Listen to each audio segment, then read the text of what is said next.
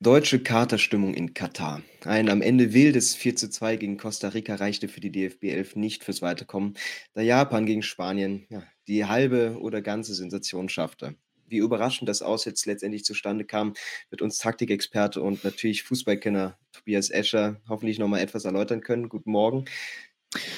Guten Morgen. Ja, du begleitest uns jetzt seit Spieltag 1, hast die WM jetzt in Gänze verfolgt, natürlich die deutsche Nationalmannschaft und äh, mir fallen drei Begriffe ein, die man, glaube ich, anwenden könnte für die aktuelle Gefühlslage: Schock, Frust oder auch Unverständnis. Was trifft es am ehesten bei dir nach dem Spiel gestern oder nach dem Spiel?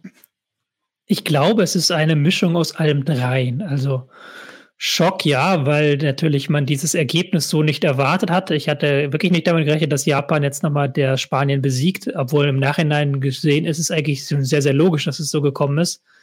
Frust auch sehr, sehr stark, weil man das Gefühl hatte, anders als 2018, diese Mannschaft hätte eigentlich mehr schaffen können. Es war nicht nur eigenes Unvermögen, weswegen sie ausgeschieden ist, sondern auch viele externe Faktoren. Und aber auch, ähm, ja, so ein Stück weit Unverständnis, weil ja eben doch die Chancen, die Deutschland hatte in allen drei Spielen, eigentlich für drei Turniere hätte genügen müssen. Aber sie haben die Chancen nicht gemacht und jetzt sind sie raus. Wir rollen es äh, wie immer von vorne auf, gleich zu Beginn. Okay, man hatte Spiel 20 Uhr, Flutlicht an einem ja, Stadion mit doch dann Atmosphäre und allem drum und dran. Es ist ein Spiel, wie bereitet sich die deutsche Nationalmannschaft darauf vor, wo du weißt, okay, wir haben es nicht unbedingt in der eigenen Hand, aber müssen trotzdem hier alles geben? Ähm, ich denke, der Plan war, und das hat ja auch Hansi Flick auf der Pressekonferenz nachher angedeutet, war tatsächlich von der ersten Minute an richtig Vollgas zu geben und dann möglichst zwei, drei Treffer früh zu erzielen, um eben auch Spanien im Parallelspiel unter Druck zu setzen, um Spanien zu zeigen, hey, hier sind acht deutsche Treffer durchaus möglich, damit Spanien eben den Druck selber hochhält. Das war, glaube ich, der Plan. Und man hat das, glaube ich, auch gesehen nach diesem frühen 1-0. Gab es ja diesen Moment, wo Nabri dann den Ball direkt aus dem Tor holt und dann wieder auf den Mittelkreis legt. Ich denke, man wollte da mit Vollgas reingehen und möglichst viele Tore erzielen und hat das den Spielern dann auch so mitgeteilt. Vollgas, du sprichst es an, deswegen auch eine Aufstellung, die man hätte vielleicht nicht ganz so erwarten können, unter anderem mit einem Kimmich hinten rechts, ähm, vorne ein jetzt fast kompletter Bayern-Block. Ähm, war das für dich unerwartet, überraschend oder ja, wie schätzt du die Aufstellung allgemein ein? Also ich war, es war, glaube ich, keine Riesenüberraschung. Ich glaube, die Idee, dass man in so einem entscheidenden Spiel einen eingespielten Block hat, ist schon mal keine schlechte Idee. Ich glaube auch, dass man da auf eine sehr spielstarke Mannschaft gesetzt hat, war auch ein Punkt, der sehr wichtig war, weil man ja wusste, okay, jetzt kommt mit Costa Rica dieser Gegner, der sich eben am eigenen Strafraum verbarrikadieren wird der sich schon gegen Japan nicht sehr weit nach vorne getraut hat. Fünf, Fünfer, Viererkette, vier Mann davor und vorne ein einsamer Stürmer, der aber auch wenig Bälle bekommt. Und dass man sich dagegen eine spielstarke Mannschaft aufstellen wollte, war richtig.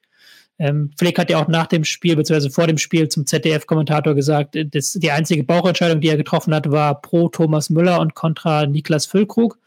Alles andere waren so logisch begründbare Entscheidungen, das sehe ich auch so. Aber ich persönlich hätte die Bauchentscheidung anders getroffen kommen wir jetzt nämlich genau zu dem Punkt. Ähm, Deutschland ist eigentlich gut reingekommen, hatte sich gleich Chancen erarbeitet. Muss man ja auch erstmal schaffen, dagegen so eine defensive Ausrichtung. Das Tor kam auch relativ früh.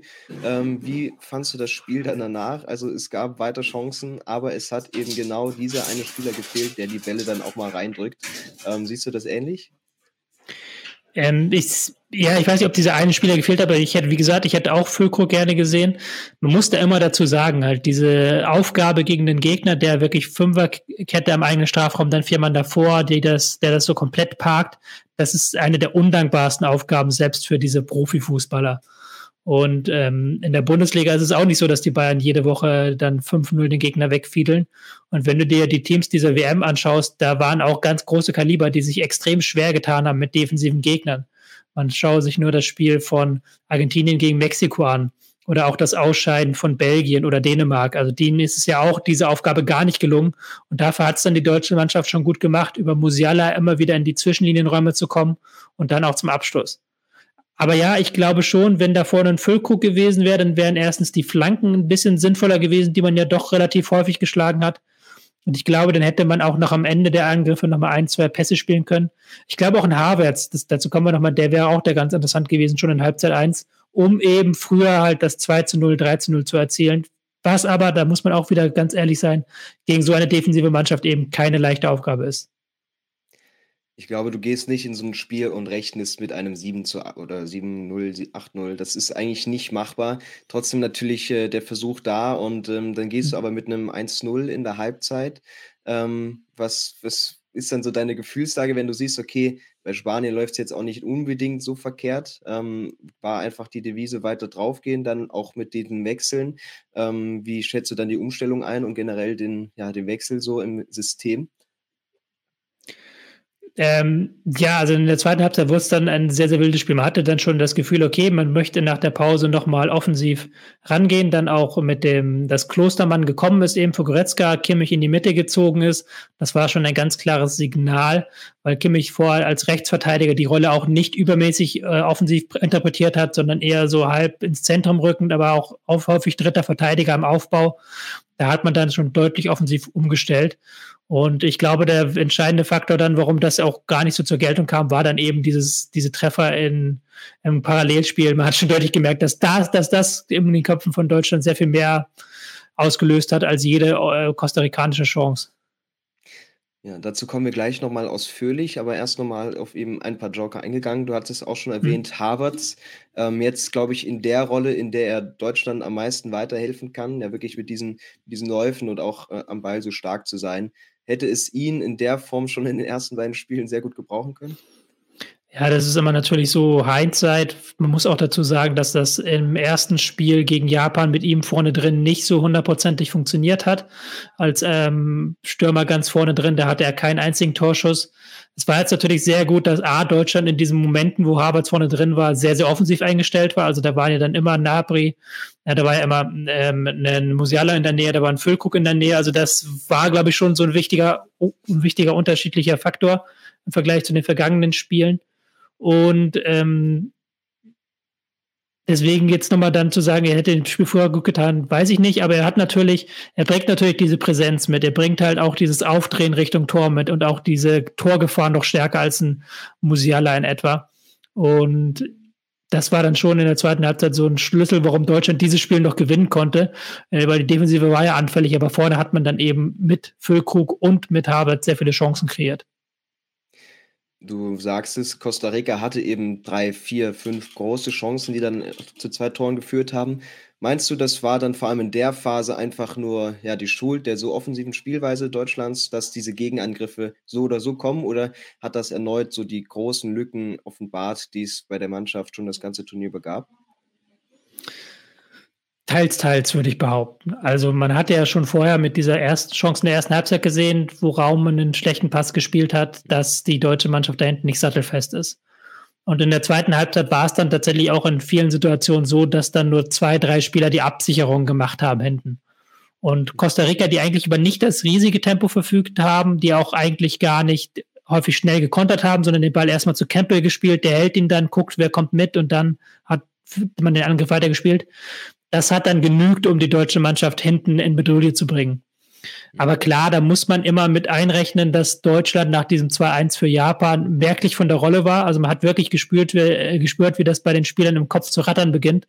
Da war dann hinten keine Ordnung mehr. Da war dann die zweite Viererkette im Mittelfeld selten nur noch dort, wo sie sein sollte. Und das würde ich dann gar nicht denen jetzt so sehr anlasten. Die Fehler defensiv wurden gegen Japan gemacht und die Fehler, die gegen Costa Rica passiert sind, die waren nicht ausschlaggebend. Dann werfen wir doch gleich mal den Blick eben aufs Parallelspiel. Deutschland hat gewonnen. Ähm, es hätte gereicht mit einem Sieg, beziehungsweise bei den passenden mhm. Toren auch mit einem Unentschieden von Spanien. Ähm, wie sehr war Spanien bereit, dieses Spiel nicht gewinnen zu wollen? Ähm, würdest du schon einschätzen, dass das in Kauf genommen wurde, einfach zu sagen, okay, wir schauen mal, wie es drüben läuft und wenn das halbwegs für uns passt, dann kommen wir auf 1000 Pässe, dann kommen wir auf 80 Prozent Ballbesitz und äh, lassen es zur Not über uns so gehen? Ähm, ich, ich, glaube nicht, dass sie es mit Absicht verloren haben. Ich glaube, dieser Vorwurf ist zu hoch gegriffen, dass die jetzt gesagt haben vor dem Spiel, hey, wir verlieren das heute, weil dafür war es ja auch zwischenzeitlich zu knapp. Das war ja auch zwischenzeitlich so, dass Spanien raus war. Das muss man ja ganz ehrlich sagen, als Deutschland dann 2-1 hinten lag. Ähm, aber was ich schon glaube, wenn man die Schlussphase gesehen hat, ich habe dann auch umgeschaltet zum Spanien-Spiel, dass die natürlich um den Strafraum extrem viel Ballbesitz hatten, dass sie sehr viel hin und her gespielt haben. Japan hat sich nur noch an den eigenen 16er zurückgezogen. Und wenn du dann natürlich kurz vor dem Ausscheiden bist, dann spielst du eher noch den riskanten Pass vorne rein, als wenn du eben weißt, okay, im Zweifelsfall reicht das jetzt hier, dieses 2-1, und dann spielen wir doch noch den dritten Pass hinten rum und spielen noch mal außen lang, damit wir ja nicht den Ball verlieren und jetzt das 3-1 kassieren. Das hat, glaube ich, eine Rolle gespielt. Eben aber sehr entscheidend, ähm, für die deutsche Mannschaft auch, das zwischenzeitliche 2:1 dann. Das war ja noch so 25, 20 gute Minuten, selbst vor vor, ähm, Ende der regulären Spielzeit zu gehen. Was hat das dann aber gemacht auf die deutsche Mannschaft oder glaubst du, dass, äh, die das erstmal gar nicht so mitbekommen hatten und, äh, sowieso erstmal oder ist das nur so ein äh, Mysterium und das war dann schon recht Ne, schnell ne. eigentlich? Also, man hat es ja aber auch gesehen am Fernseher. Also, man hat ja gesehen, als dann Hansi Flick eingeblendet wurde und dann Danny Röhl sich zu ihm rüber rüberlehnt, dass er ihm da eindeutig gesagt hat, wie es beim anderen Spiel steht. Und du hast das so deutlich gespürt, dass es nach diesem japanischen 1 zu 1 dann so einen Einbruch gab und nach dem 2 zu 1 als Recht, dass die das alle wussten auf dem Feld. Also dass sich das sehr, sehr schnell verbreitet hat, weil sich das ja auch im Stadion verbreitet. Ich glaube, sowas kriegst du ja auch einfach als Spieler mit. Da musst du dich schon wirklich ganz, ganz doll abschirmen in so einem Spiel, wo auch dann in Phasen immer wieder nicht viel nach vorne passiert, wo du dann auch mal nach links und rechts gucken kannst. Also die haben das schon, glaube ich, mitbekommen und die wussten schon in dem Moment, scheiße, jetzt können wir machen hier, was wir wollen, wir fliegen raus. Trotzdem muss man auch noch mal bei Spanien auf die Aufstellung gucken. Es wurden auch einige, ähm, Stars, sage ich mal, geschont, ähnlich wie das bei Frankreich der Fall war. Auch Frankreich hat das, ähm, am Ende noch den, äh, Sieg gekostet oder ja einen weiteren Sieg gekostet. Ähm, natürlich ist das auch, äh, in gewisser Weise erwartbar bei diesem engen, äh, Spielplan, aber ist das am Ende auch förderlich für Spanien, dass man jetzt vielleicht noch mal den Rhythmus 'n bisschen bricht mit so einem Spiel, was eigentlich sehr ja, nicht für das weitere Turnier hilft? Oder ist das einfach, äh, der Situation geschuldet, dass der Terminplan so eng ist? Na ja, also Italien hat bei der Europameisterschaft 2021 im dritten Gruppenspiel auch komplett durchrotiert und denen hat das im Nachhinein nicht geschadet. Die haben dann eher da noch Leute geschont und dann andere Leute aufs Feld gebracht und die haben dann in der K.O.-Phase wieder angreifen können. Das muss, glaube ich, nichts bedeuten. Ich glaube eher, das ist die Niederlage dann, die da vielleicht in die Köpfe sich reinbrennt. Aber man muss auch hier brutal ehrlich sein. Äh, Spanien hat es jetzt geschafft, ähm, im Achtelfinale Kroatien aus dem Weg zu gehen. Wenn sie das Achtelfinale gegen Marokko gewinnen, dann treffen sie auf Portugal wahrscheinlich und nicht auf ähm, Brasilien. Also das ist schon ein massiver Unterschied. Und das ist schon, dann müssen wir auch sofern ehrlich sein, clever gemacht von den Spaniern, dass sie am Ende nicht das 2 zu 2 noch erzielen. Ich glaube, die, wie gesagt, das Ausscheiden ist jetzt nicht gegen Costa Rica passiert. Also man kann gegen Costa Rica, gegen eine Mannschaft, die auch sich für die WM qualifiziert hat und die auch ähm, gegen Japan eine sehr, sehr gute defensive Leistung gezeigt hat, kann man kein 8 zu 0 erwarten. Und dann muss man halt ehrlich sagen, hey, vielleicht hätte man gegen Spanien gewinnen können. Auf jeden Fall hätte man nicht gegen Japan verlieren dürfen. Ja, das Spiel, was der deutschen Mannschaft, äh, schon früh das Genick gebrochen hat in diesem Turnier. Eigentlich ein fast unaufholbarer, ähm, ja, Rückstand, wenn du auch jetzt das Spiel Japan gegen Costa Rica anschaust, wo Japan das Ding wenn die das gewinnen, dann ist es sowieso schon, äh, so gut wie durch. Ähm, inwieweit würdest du einfach einschätzen, dass man sich, äh wir haben es gegen Japan schon, äh, genauso erzählt, aber dass man sich einfach zu sicher war auf seine eigenen Qualitäten oder war man es nie und, äh, wusste, das wird eine Gruppenphase, da kann es am Ende wirklich so schief gehen? Ah, da muss man natürlich dann lange ausholen, weil ich glaube, das Problem, wie gesagt, war das Japan-Spiel. Ich glaube, jetzt kann man im Costa Rica-Spiel die nicht die riesigen Vorwürfe machen. Klar, man hätte in der ersten Halbzeit das 2 und 3-0 erzielen können, dann wäre es vielleicht im Parallelspiel anders ausgegangen. Aber ich glaube tatsächlich, es gab halt viele Probleme. Und ein Problem war die Chanceverwertung, das muss man ganz klar sagen da muss man sagen, das ist natürlich immer Pech, wenn du dann die Chancen reinmachst, aber immer Pech ist dann auch kein Zufall mehr, sagen wir es mal so. Und wenn du siehst, die Spieler mit den meisten Abschlüssen bei Deutschland waren Musiala und Nabri. Nabri nicht unbedingt in Form. Musiala ist manchmal ein guter Abschlussspieler, aber ist eben auch kein Torjäger im klassischen Sinne. Und er hatte viele Abschlüsse auch unter Gegnerdruck. Dann kann es schon mal sowas passieren. Thomas Müller hat im ganzen Turnier drei Torschüsse. Das ist wenn du ihn vorne als jemanden reinbringst, der eigentlich Torschüsse haben soll, ist das vielleicht dann auch nicht gut gespielt, dass er eben diese Torschüsse nicht bekommt. Und dass ein Füllkrug dann so lange auf der Bank sitzt, ist dann auch ein Problem, weil er derjenige noch war, der die am ehesten noch Torschüsse in Tore umgewandelt hat. Genauso ein Havertz jetzt gegen Costa Rica. Und der zweite Faktor ist sicherlich in so einem Turnier, dass die Teams Erfolg haben, diese bei dieser WM, die defensiv spielen. Da müssen wir ganz klar so benennen. Also die im Zweifelsfall es schaffen, einen 0-0 sich zu erkämpfen oder einen 1-0-Sieg hinzurumpeln, weil sie eben hinten kein Tor kassieren. Und Deutschland hatte die Strategie, mehr Tor zu erzielen als der Gegner. Und das ist eben nicht aufgegangen. Da kann es dann immer passieren, dass dir so ein Spiel gegen Japan durchrutscht, wo du eigentlich die Chancen hast, aber hinten zwei kassierst. Wenn du gegen Japan dann nach dem 1 zu 0 defensive auftrittst, dann geht das Ding 1-0 aus und wir würden jetzt über ein souveränes Weiterkommen der deutschen Mannschaft reden. Ist schon brutal, die so ein Turnier manchmal. Aber da sind die Fehler im Vorhinein gemacht worden in der Strategie in den Spielen gegen Japan und nicht erst jetzt irgendwie, wenn man gegen Costa Rica keine acht Tore erzielt hat kurz eingeschoben, meinst du, dieser Fußball ist der neue moderne Fußball, der am Ende mehr Erfolg bringt, mehr effizient ist? Also, wenn man in der Bundesliga Beispiele hat wie Union Berlin, die das quasi exemplarisch vorleben und mit Erfolg haben. Wenn ich mir bei der WM anschaue, Teams wie die Niederlande, die ja, eher auf Sicherheit gehen, auch mit einem äh, konservativeren Trainer. Ist das, was eine Mannschaft ähm, mitbringen muss, diese Qualität zu haben? Um wirklich da um Titel mitreden zu können, im Endeffekt, in sieben langen und intensiven Spielen? Ich würde es nicht so verallgemeinern, weil wir ja auch sehen, zum Beispiel, dass Bayern München mit doch diesem Ballbesitzfußball zehnmal in Folge deutscher Meister geworden ist. Sie haben mit Flick mit einer ähnlichen Strategie die Champions League gewonnen. Sie, ähm, du kannst Manchester City dir zum Beispiel angucken, in England, die ja auch Ballbesitzfußball spielen, auch mit einem Risiko. Liverpool unter Klopp auch eine sehr riskant spielende Mannschaft die sehr viel Erfolg hatten. Nationalmannschaftsfußball ist anders. Nationalmannschaftsfußball hat weniger Zeit, um sich was einzutrainieren. Du hast äh, weniger Möglichkeiten, Spieler auszutauschen etc. Und du musst halt eben in diesen wenigen Spielen sofort da sein. Und klar ist da nochmal eine defensivere Strategie wichtig. Wobei es muss ja gar nicht heißen, sich jetzt irgendwie im eigenen Strafraum zu verschanzen und dann Rumpelfußball zu spielen oder irgendwie wie 2002 sich dann ins Finale mit Glück irgendwie durchzuwürgen geht darum, dieses Risiko und Stabilität besser abzuwiegen. Und das ist zum Beispiel Argentinien nach der, äh, nach der Saudi-Arabien-Niederlage besser gelungen. Das ist England gelingt das seit Jahren sehr, sehr gut. Ähm, auch Teams wie Brasilien gelingt das. Frankreich hat das bisher auch sehr, sehr stark gemacht und Deutschland hat dieses Risiko Stabilität-Balance zu weit in Richtung Risiko geschoben. Und Risiko bedeutet auch immer das Risiko, dass du mit einer schlechten Chancenverwertung und einer guten Chancenverwertung der Gegner rausfliegst.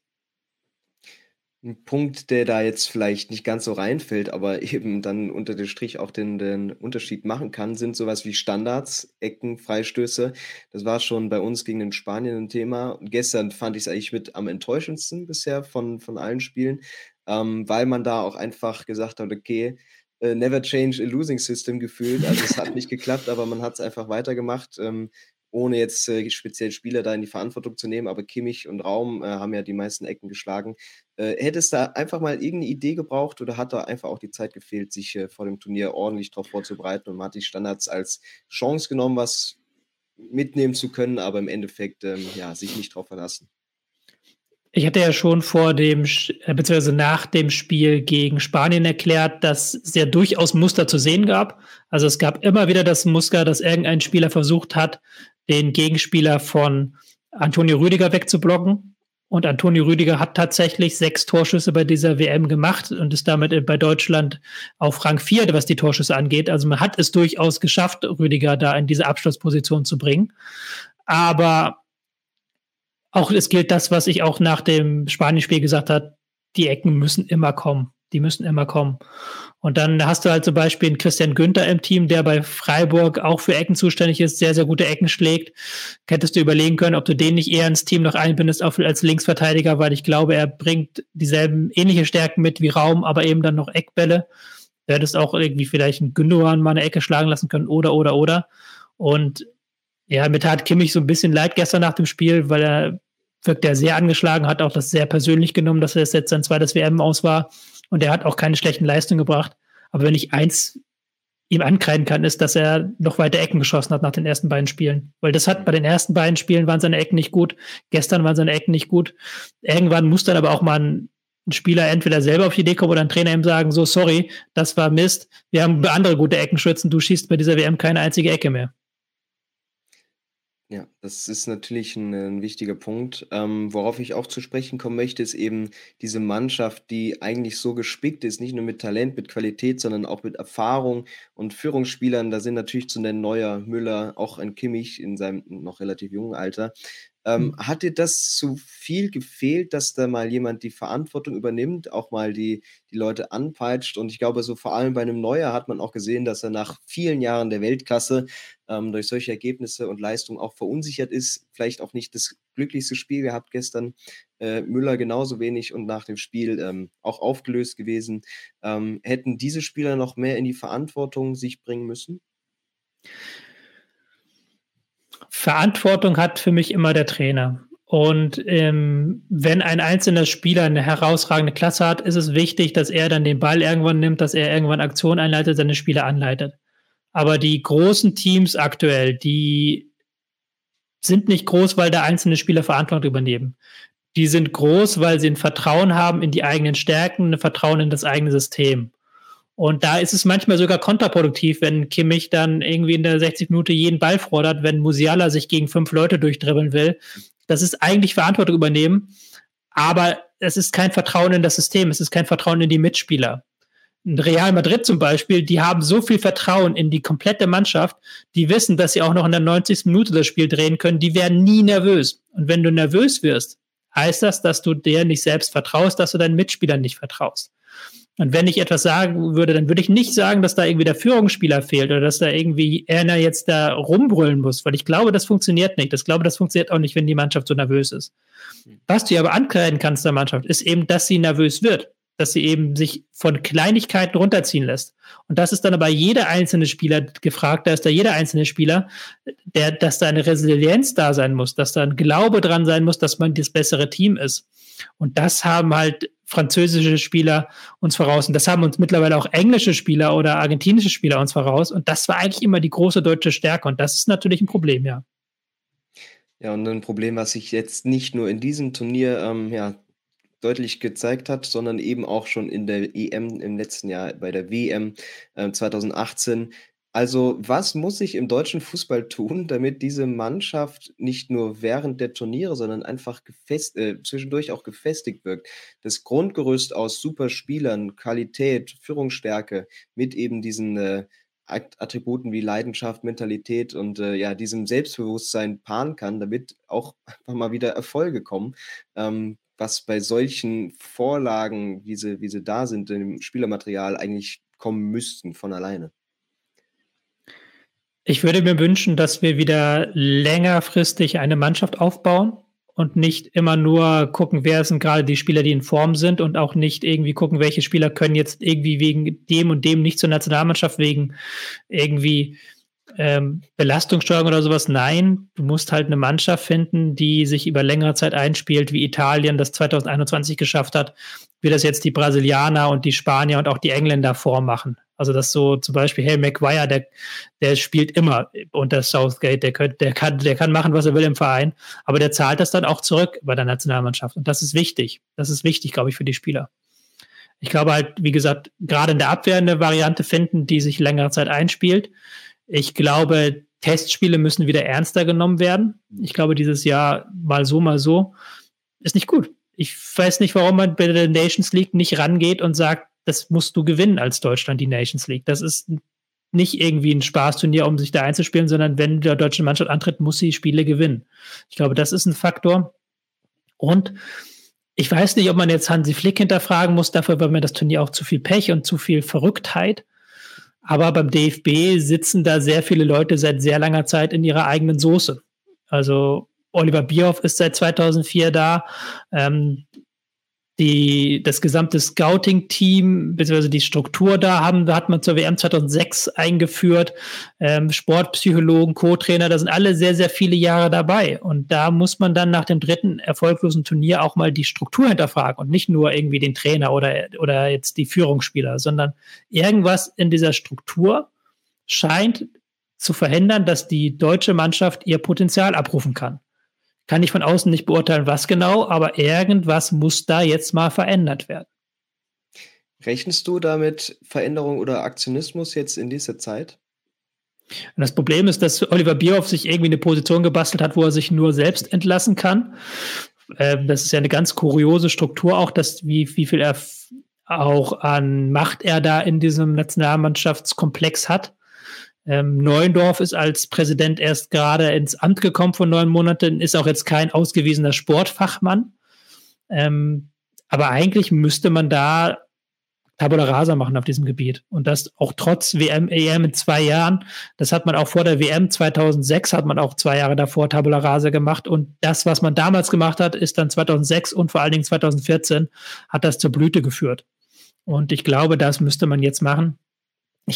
Traue aber dem DFB es leider nicht zu. Weil man ja auch jetzt wieder gesehen hat, dass da sehr viel Duckmäusertum in diesem Ver Verband ist, dass da niemand die Verantwortung gerne übernimmt. Stichwort Kapitänsbindengate. Und das wird man wahrscheinlich jetzt auch bei der sportlichen Analyse wieder so, wie, wird sich wie Kaugummi ziehen und dann wird man irgendwann weitermachen wie bisher. Trotzdem noch mal ein, zwei Worte zu Flick. Ähm, das fand ich auch äh, ja, überraschend, dass er sich dann äh, sofort nach dem Spiel auch diesem Interview gestellt hat. Das ist, glaube ich, auch, äh, hat für Aufmerksam gesorgt, die Gespräche mit äh, Schweinsteiger. Und man hat ihm natürlich angemerkt, dass er nicht nur enttäuscht, sondern auch äh, ja, viel Unverständnis da äh, mit reingebracht hat, weil er auch selbst teilweise nicht wusste, woran es jetzt irgendwie Gelegenheit gehapert hat. Ähm, meinst du, er ist trotzdem bereit für diese deutsche Nationalmannschaft und kann es dann auf den Punkt bringen und seine Qualitäten, die er ohne Frage hat, seine Führungsstärke, trotzdem auch mit der deutschen Nationalmannschaft, wo es eben auch mal schief läuft, beweisen kann? Ich weiß es ehrlich gesagt nicht. Ähm, die deutsche Nationalmannschaft, das darf man auch immer wieder betonen, hat bei dieser WM von Expected Goals her Chancen für zehn Tore herausgespielt. Das ist der mit Abstand höchste Wert aller Turnierteilnehmer. Spanien kommt, äh, Spanien kommt auf fünf und Frankreich kommt auf sieben. Also man hat nicht schlecht gespielt. Man, er hat, Flick hat da sehr viele Lösungen gefunden, auch gerade im Offensivspiel, um sich Chancen zu erarbeiten. Und er kann da nicht viel mehr machen als Trainer. Er, die Spieler müssen die Chancen vorne reinmachen. Und er kann sich auch kein Stürmer schnitzen. Klar, er hätte Füllkrug länger spielen lassen können. Vor allen Dingen kann er sich aber auch keine Ausverteidiger schnitzen von internationalem Format. Das geht nicht. Er muss mit dem arbeiten, was kommt. Gleichzeitig war Flick aber auch jetzt von den letzten 16 Jahren elf beim DFB. Teilweise auch als Sportdirektor. Er hätte auch Weichen stellen können in der Vergangenheit und das ist nicht geschehen. Also jetzt Flick als irgendwie Außenseiter in diesem System darzustellen, der einfach noch viel, viel mehr Zeit braucht, das täte dem Ganzen auch nicht gerecht. Also ich finde, es gibt Argumente, die für Flick sprechen. Nämlich ganz ehrlich, in jeder anderen Gruppe wären wir weitergekommen und da war so viel Pech dabei. Aber es gibt auch Dinge, die gegen Flick sprechen. Ich, bin, ich denke, wir sind alle sehr gespannt, was jetzt die Aufarbeitung betrifft. Das wird auch äh, seine Zeit dauern. Ähm, muss alles sich auch erstmal wieder äh, setzen. Und natürlich ist es schwerer, wenn du so viele Komponenten, so viele Faktoren hast, die dann für eine Ausscheidung sprechen nicht eine Sache, ja, wo du sagst, okay, wir hatten einfach keinen, keinen ordentlichen Stürmer mit, wie auch immer, wo du weißt, okay, daran hat es jetzt gelegen, sondern es eben jetzt so schwer einzuordnen ist. Ähm, Deutschland ist jetzt raus. Meinst du, das hat jetzt so die Stimmung in Deutschland, was eben dieses ganze Fantum, was wir schon angesprochen hatten gegen Japan, nochmal mehr zerrüttet hat? Oder ist das jetzt auch ein, okay, jetzt erst recht bei der nächsten WM, weil wir sehen, okay, wir können es eigentlich und es braucht trotzdem uns als Unterstützung? Ähm, oder meinst du, das ist jetzt wirklich über, über die nächste Zeit, über die nächsten Jahre erstmal nicht so wieder zusammenzubasteln? Ich glaube, man, die Mannschaft wird sich das Vertrauen zurückgewinnen müssen. Und das muss vor der EM geschehen, aber ich glaube, dass da schon viel kaputt gegangen ist, wofür auch gar nicht die Mannschaft unbedingt was kann. Also ich habe ja schon gesagt, dass ich bei diesem ganzen Bindengate-Thema eher dem DFB in der Verantwortung sehe und nicht die Mannschaft. Ich glaube auch, dass vieles, was ähm, die Menschen da draußen an der Mannschaft stört, eher durch die Vermarktung kommen, durch die ähm, Seelenlosigkeit, die auch das gesamte Produkt Nationalmannschaft ausstrahlt. Ähm, das müsste man verändern, aber dafür ist, glaube ich, weder die Mannschaft der richtige Ansprechpartner noch ähm, der Trainer. Das ist dann eher Oliver Bierhoffs Position und da kann man auch mal Oliver Bierhoffs Position hinterfragen, weil ich glaube, darüber könnte man auch nochmal einen Impuls setzen, um eben wieder die Leute zurückzugewinnen für die Nationalmannschaft. Es bleibt also eine Menge zu tun, sowohl sportlich als auch eben ja im Hintergrund ähm, auf den Positionen des DFB. Und äh, wir bleiben hier mit der Erkenntnis, dass Deutschland, es war mehr drin, aber es hat einfach nie sollen sein. Dieses komische Turnier, was von Anfang an äh, all diese Hintergedanken mitgebracht hat, hat Deutschland jetzt eben ja, früh ein Bein gestellt. Ähm, Deswegen bedanke ich mich erstmal für die, äh, bei dir für die, für die Eindrücke, für das Fazit heute. Aber ich kann alle beruhigen, auch wenn Deutschland jetzt ähm, schon frühzeitig ausgeschieden ist, ähm, wirst du uns weiter an der Seite bleiben und uns äh, mit den Analysen zu den wichtigsten Themen und Spielen rund um die WM begleiten. Also seid da gespannt und ähm, an alle, also Kopf hoch, das äh, gibt auch wieder bessere Tage, vor allem bei der deutschen Mannschaft, weil sie können es eigentlich und sie machen Spaß, wenn es klappt. Und es ist immer noch eine äh, Turniermannschaft, vor der man sehr großen Respekt haben muss. Also niemand will gerne gegen Deutschland spielen, denke ich. Und ähm, vielleicht haben wir schon in anderthalb Jahren wieder die Chance äh, zu sehen, wie es gehen kann. Deswegen erstmal danke, Tobias, an dich und ähm, ich freue mich, dich wieder zu hören. Dankeschön.